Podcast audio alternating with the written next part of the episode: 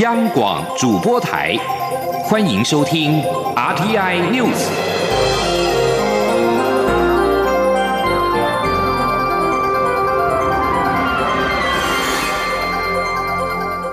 听众朋友您好，欢迎收听这节央广主播台提供给您的 RT News，我是张顺祥。准阁魁苏贞昌跟行政院团队将在今天十四号正式就位。经过这几天的密集征询，十三号正式的对外宣布阁员的名单，只有少数首长是新任，包括了交通部长林佳龙、农委会主委陈吉仲、环保署长张子静以及政务委员龚明鑫。教育部则是由潘文忠回任部长，另外故宫博物院的院长以及海洋委员会的主委等人事未定，仍有待进一步征询。央广记者肖兆平的报道。在蔡英文总统十一号宣布由行政院前院长苏贞昌回任阁魁后，准阁魁苏贞昌即刻启动组阁工作。十三号下午，正式由准行政院秘书长李梦燕以及或留任的行政院发言人 Gulass 公布内阁名单。Gulas 表示，虽然组阁时间短，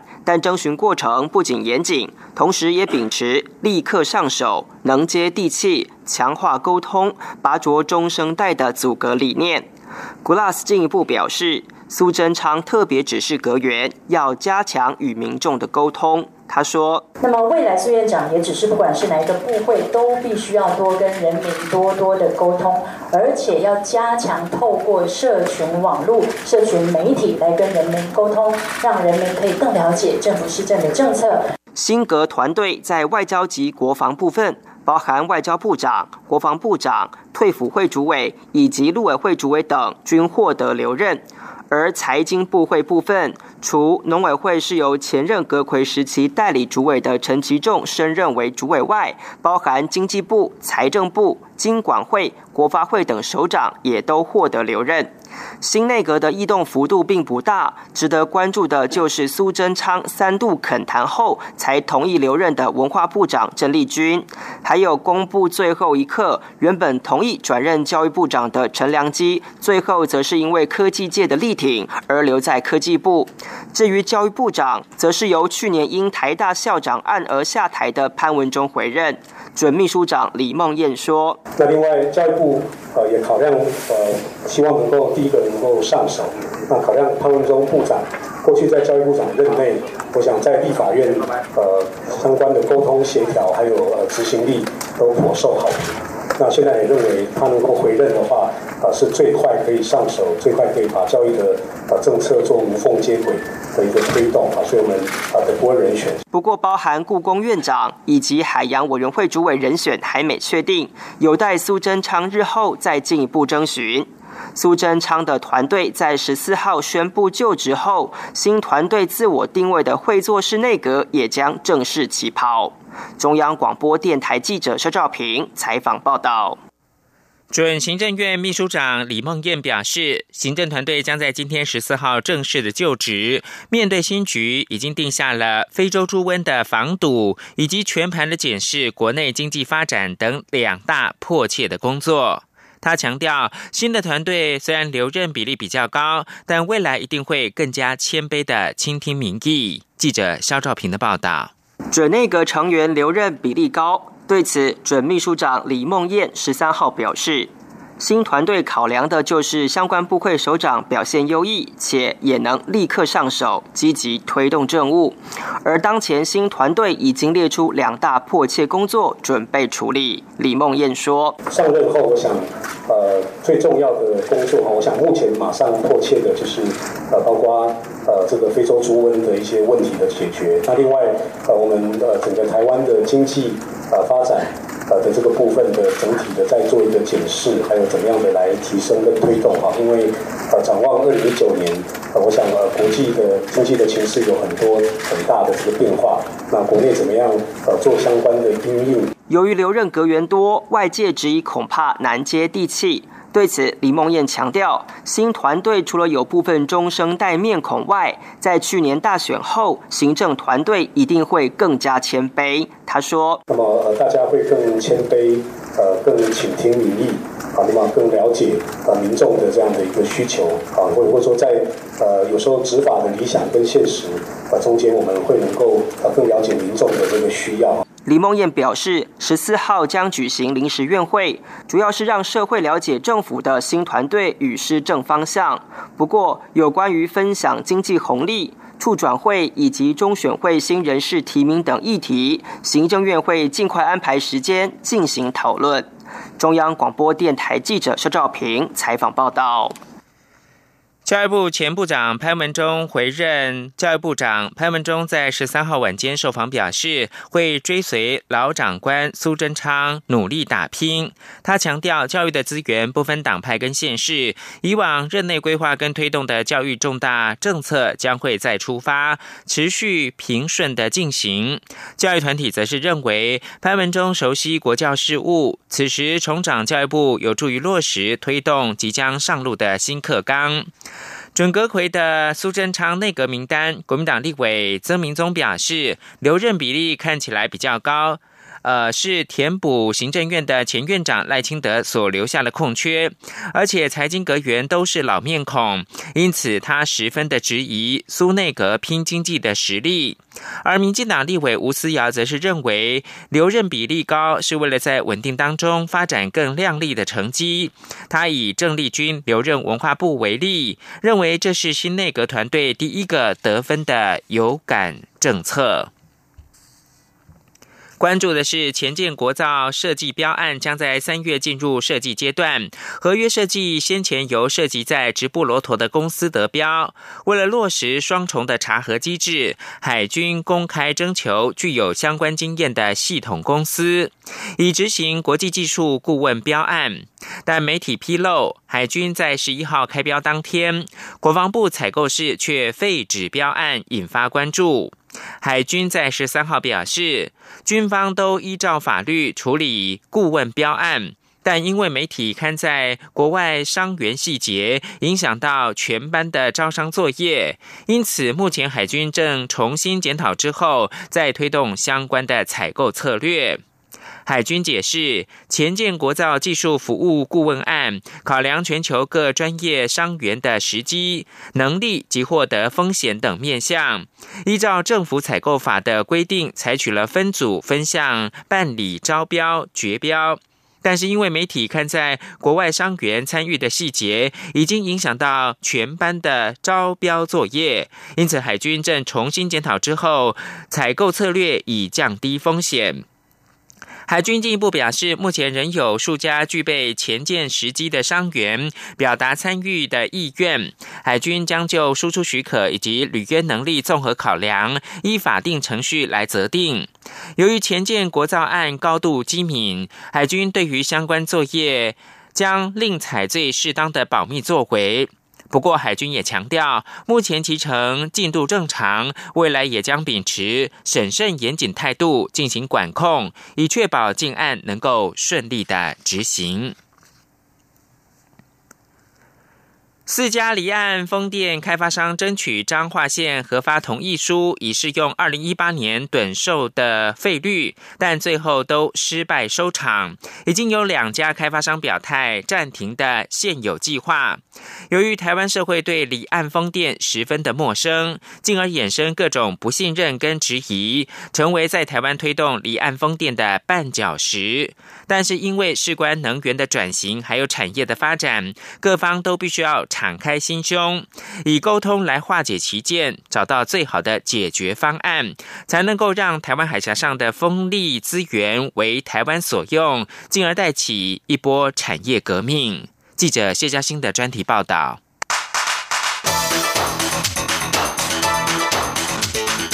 专题报道。前总统马英九任内定出千架海陆风力机计划，预计二零一五年开发国内第一座离岸风场，但结果未如人意。尽管蔡英文总统上任力推离岸风电，但目前台湾海峡仍只有几只示范风机，如今还面临沃旭、海龙团队等两家开发商宣布暂停计划，重新评估。一旦外商撤资，后续影响的不止能源转型，还有千亿元以上的产业在地。化、经济效益。为何政府力推离岸风电在台湾仍面临诸多困境？首先，在费率方面，经常成为外界质疑焦点。政府以先遴选后竞标的模式推动离岸风电发展，前者以较优惠的趸购费率保障二十年收购，借此吸引投资。但业者需肩负国产化任务，帮助台湾建立风电供应链。后者则是因风场上线时程较晚，届时供应链能量成熟。达到规模经济，预期成本将会下降，而开放竞标来压低离岸风电每度价格。尽管利益良善，不过去年短购费率定出每度新台币五点八元，竞标价则开出低于平均电价的破盘价，约每度新台币二点二到二点五元。虽让经济部长沈荣金引以为豪，但两者价差之大，也引发图利厂商之说。经济部不断解释，短购报价。与过去走势差不多，且这是为了让市场形成，价格才会比较高。然而，去年底经济部对外预告今年短购费率草案，因费率大砍了一成多，业者们大喊吃不消，甚至还喊出暂停开发计划。海龙团队之一的玉山能源执行长陈聪华说：“其实五块八已经是一个在投资上来看的话，刚刚好可以接受的范围而已。如果说现在再从五块八再往下降的话，”原来能够支持两块五的那个基础就不见了。哎，整体来看的话，那你现在如果实施到五块一的话，我们是需要再做一个真正再好好的评估一下这个整个的情况是怎么样。尽管今年度短购费率要等到一月底才会拍板，但沃旭、中能、海龙及哥本哈根基础建设基金 （CIP） 等四家开发商已预见大降趋势，因此加速申请电业筹设许可，盼能提早与台。台电签署购售电合约，已适用去年费率。不过最终仍功亏一篑，原因是少了彰化县政府核发的复审同意书。而在二号申请截止日前，彰化县府与经济部能源局还曾各执一词。县府强调，过去已针对开发计划做了回应说明，也就是业者们就当地渔民渔会沟通以及提升在地就业等说明过于简略，因此没有核发同意书，且筹备创设审查并非县府职权。但能源局搬出法条，依电业法规定，筹设或扩建审查需由地方主管机关、事业所属机关就业者呈送计划书回复意见。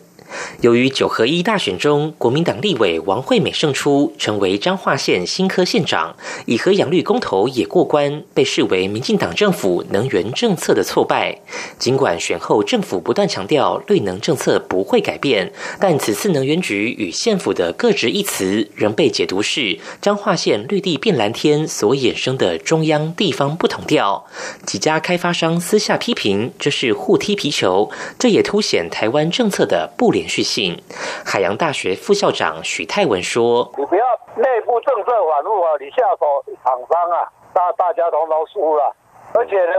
这个一夜补偿金也给人家拿了。”哎呀，你这个都是不好了。除了中央与地方不同调外，业者本身也有责任，因为他们未将县府要求事项详尽说明，同时审查机制早已对外公告，大家照游戏规则走，适用何种费率，端看取得电业筹设许可、签署购售电合约的时间点。就其根本，台湾没有离岸风电经验，只能施法国外。加上开发案牵连利益甚广，使得社会各界对离岸风电是既陌生又不信任。任何风吹草动都可能造成误解，甚至抹黑谣言。因此，上至政府，下至业者、民间，如何做到全面沟通，增进台湾社会对离岸风电的认识，显得至关重要。如今，除了政府要加强沟通外，业者也拟自主专案小组来化解其见。经济部长沈荣金说：“社会做好沟通以后，相对地方政府所面对的压力就比较小。那比较小呢，又能够带动经济的发展跟就业机会。那这时候呢，反对的声音没有，杂音没有，那相对呢，地方政府在筹设许可的意见的表达压力就不会那么大。”就会回归到比较理性，行政效能就出来了啊，然后就支持了，那这样就迎刃而解了。除了从沟通化解社会旗舰，另一方面，就业者最在意的短购费率，也有赖业者在本月底前拿出具体证据，向短购费率审议委员会沟通，争取合理费率。且若是结果不如预期，厂商也不见得就只有放弃投资意图，因为新电业法上路后，绿电不必只得卖给台电，开发商还可以思考转售给台积电等用电大户的可能性。台湾拥有绝佳的离岸风场开发潜力，如能顺利开发，带起产业链，将有望成为亚洲离岸风电产业中枢。不过，面对来自社会多面向的疑虑、合理费率等挑战，如何以沟通打破如今僵局，考验着台湾发展绿电的决心。中央广播电台记者谢嘉欣专题报道。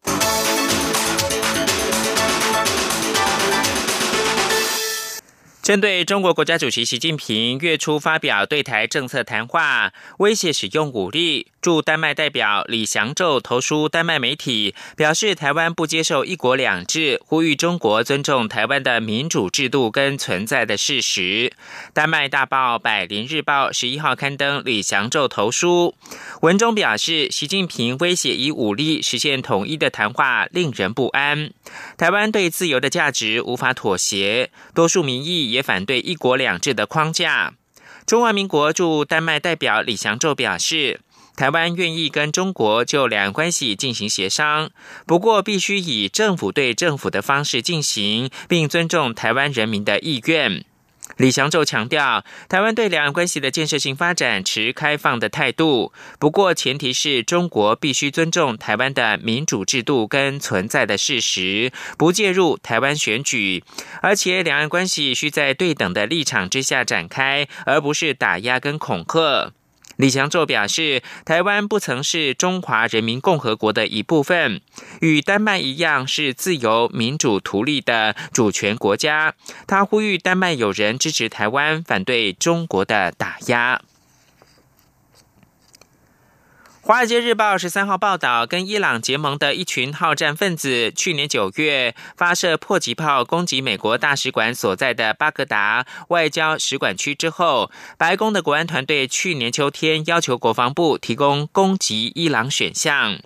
报道引述现任跟前任美国官员表示，国家安全会议提出的这项要求，在国防部跟国务院的官员之间引发了强烈关切。国防部遵从这项要求，但不清楚攻击伊朗选项是否已经提供给白宫，也不清楚美国总统川普是否知情。报道表示，去年九月三发迫击炮击中伊拉克首都巴格达外交使馆区之后，促使白宫国安团队要求国防部提供攻击伊朗选项。三发迫击炮击中空旷地带，没有造成任何人员伤亡。美国国务卿蓬佩奥被记者问到这个报道时，拒绝发表评论。国务院的发言人也是拒绝发表。国家安全会议发言人马奇斯十三号发表声明说，国家安全会议协调政策，并且提供总统选项，以便总统预做准备以及回应各种不同威胁。国家安全会议在攻击事件之后，将继续的通盘考量各种选项。是阳光，翅膀打开了世界之窗；是阳光，翅膀环绕着地球飞翔。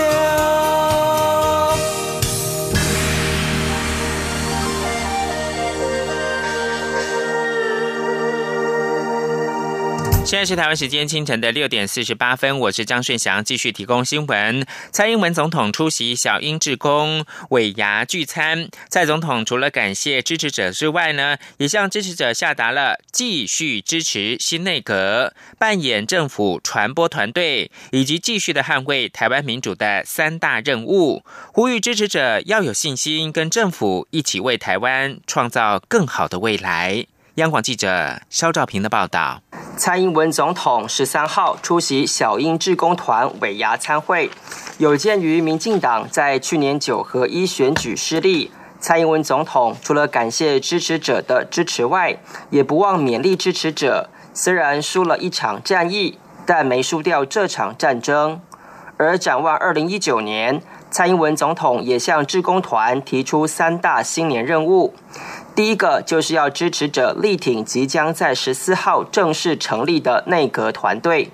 第二道任务就是要支持者扮演政府在社会上的沟通部队。蔡总统说：“那今天做的代志，我们一定要替我们的执政团队来向台湾的社会给大众来沟通。”来说明，让他们了解说，我们执政团队做的事情是为了台湾，是让台湾能够更好。所以，我是不是请大家用最大的力气来做我们执政团队最大的传播的团队？至于要如何发挥传播战力？蔡总统也呼吁志工团要积极延揽亲朋好友，加入蔡英文总统的通讯账号，并善用当前流行的美玉仪群组，防堵假新闻。蔡总统说：“将来要是有假的讯息在传播的时候，我们这个呃美玉仪的 line 的群主了的的这个 line 呢，就可以自动的把这些假的讯息澄清掉。所以对我们防防治假信息的流窜是重要。”蔡总统也说，当前台湾面临到非洲猪瘟疫情，还有对岸压力的威胁。坦言，现在确实是台湾最关键的时候，因此蔡总统下达第三项任务，呼吁大家要一起捍卫台湾的民主自由生活方式。蔡总统进一步表示，虽然二零一九年会很忙，但他勉励支持者要有自信，要一起为台湾创造更好的未来。中央广播电台记者肖兆平采访报道。国民党最近展开党籍总检查，外传是为了替党主席吴敦义参加党内总统初选铺路。对此，吴敦义否认，并强调竞赛规则一定是公正无私。至于民进党如果推出蔡赖配，是否会成为国民党最大对手呢？吴敦义则表示，目前还没有评估的结论。记者黄美玲的报道。十三号是故总统蒋经国逝世三十一周年，吴敦义一早先赶到头寮宾馆谒陵，随后再赶回党中央主持台北市三合一选举感恩茶会。国民党最近展开党籍总检查，虽然组发会强调这是依据党章规定办理，以便在初选时能有正确的名册来进行党员联署。不过外界仍揣测，是否为了帮党主席吴敦义在党内初选铺路？对此，吴敦义则澄清说，没有什么帮不帮我的问题，并且强调国民党的提名有制度，一定会公正无私的进行。他说：“我们也有做过。”全体党员来决定的，也有做过党代表大会来决定的，也有过去有七成的民调。占三成的党员投票，所以有各种制度哈。我们将来如果已经有登记的候选人，差不多决定了，然后他们会去协商，他用哪一个方法，让国民党来做一个很好的，一定是公正无私的这种竞赛的规则。二零二零总统大选，民进党如果由总统蔡英文搭配前行政院长赖清德，是否会成为国民党最大威胁？吴敦义说：“怎么配很难揣测，只能评估，现在还没有评估的结论。”对于媒体询问国民党怎么配比较好，吴敦义则没有回应。另外，苏贞昌率领的内阁即将在十四号上任。吴敦义稍早在头寮叶林接受媒体访问时，则表示宁可给予新内阁真诚的祝福，希望新阁团队有新面貌、新作风，要拼经济，不要清算斗争。记者黄美玲台北报道。而已经表态参选的新北市前市长朱立伦表示，党内初选只是过程，不必质疑，重要的是国民党二零二零能够胜选。人们常说新年新气象，然而全球环境跟生态保育的前景从二零一九年一开始就令人忧心。不仅美国最快将在明年底正式退出巴黎气候协议，巴西的新总统也将为开发有“地球之肺”之称的亚马逊雨林敞开大门。与此同时，作为全球第二大经济体的中国，自二零一三年开始推动的一带一路计划，更让环保人士感到忧心。请听杨昭燕的专题报道。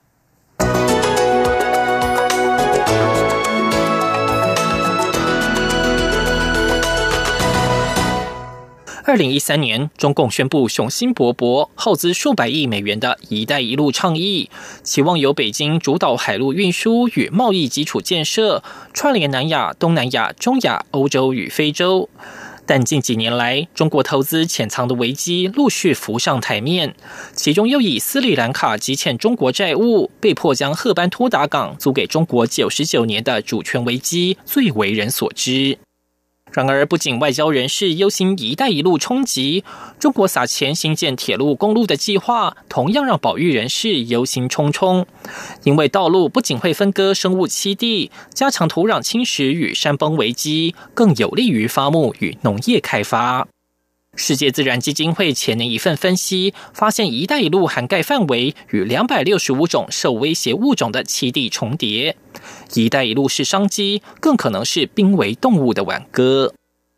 其中一项保育危机便发生在毗邻中国云南省的万象之国辽国。外交家杂志上周报道，由中国资助连接昆明与新加坡的铁路计划，有可能加速辽国象群的消亡。长达三千九百公里的昆明新加坡铁路属于中国泛亚铁路计划的中线，连接云南到辽国、新加坡等东协国家。对于人均国内生产毛额不到两千五百美元的辽国而言，车潮与前潮堪称诱人。然而，铁路网一旦在辽国扩张，列车有可能冲撞大象；若设置护栏，又会切割自然栖地，不利动物寻找食物、水源和繁殖地点。此外，辽国在努力脱离低度开发国家的同时，早已开始发木采矿、新建水力发电大坝。这些危及大象栖地的行动，势必将在“一带一路”计划下加速。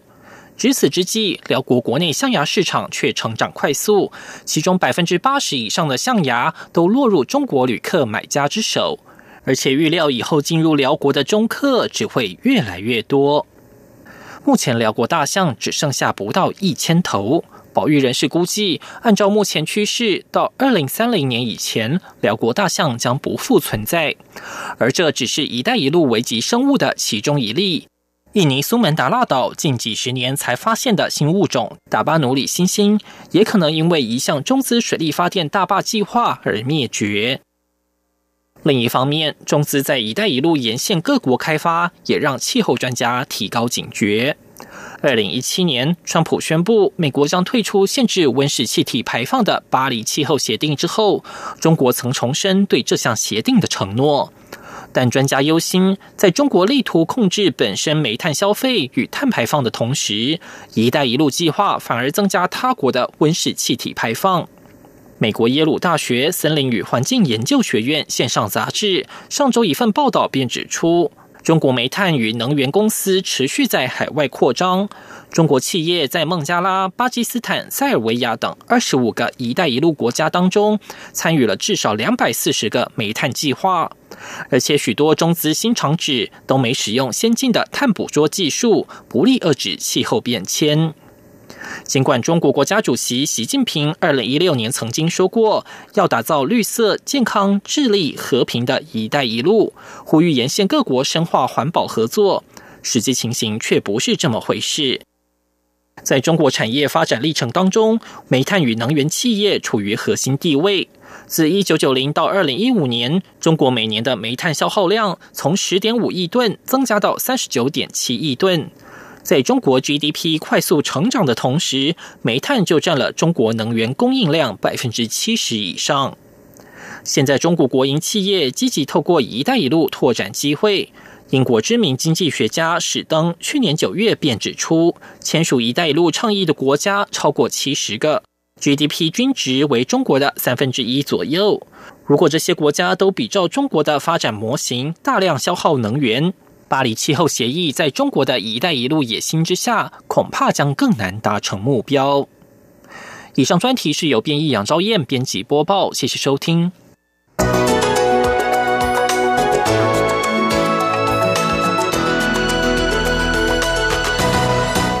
新闻由张顺祥编辑播报。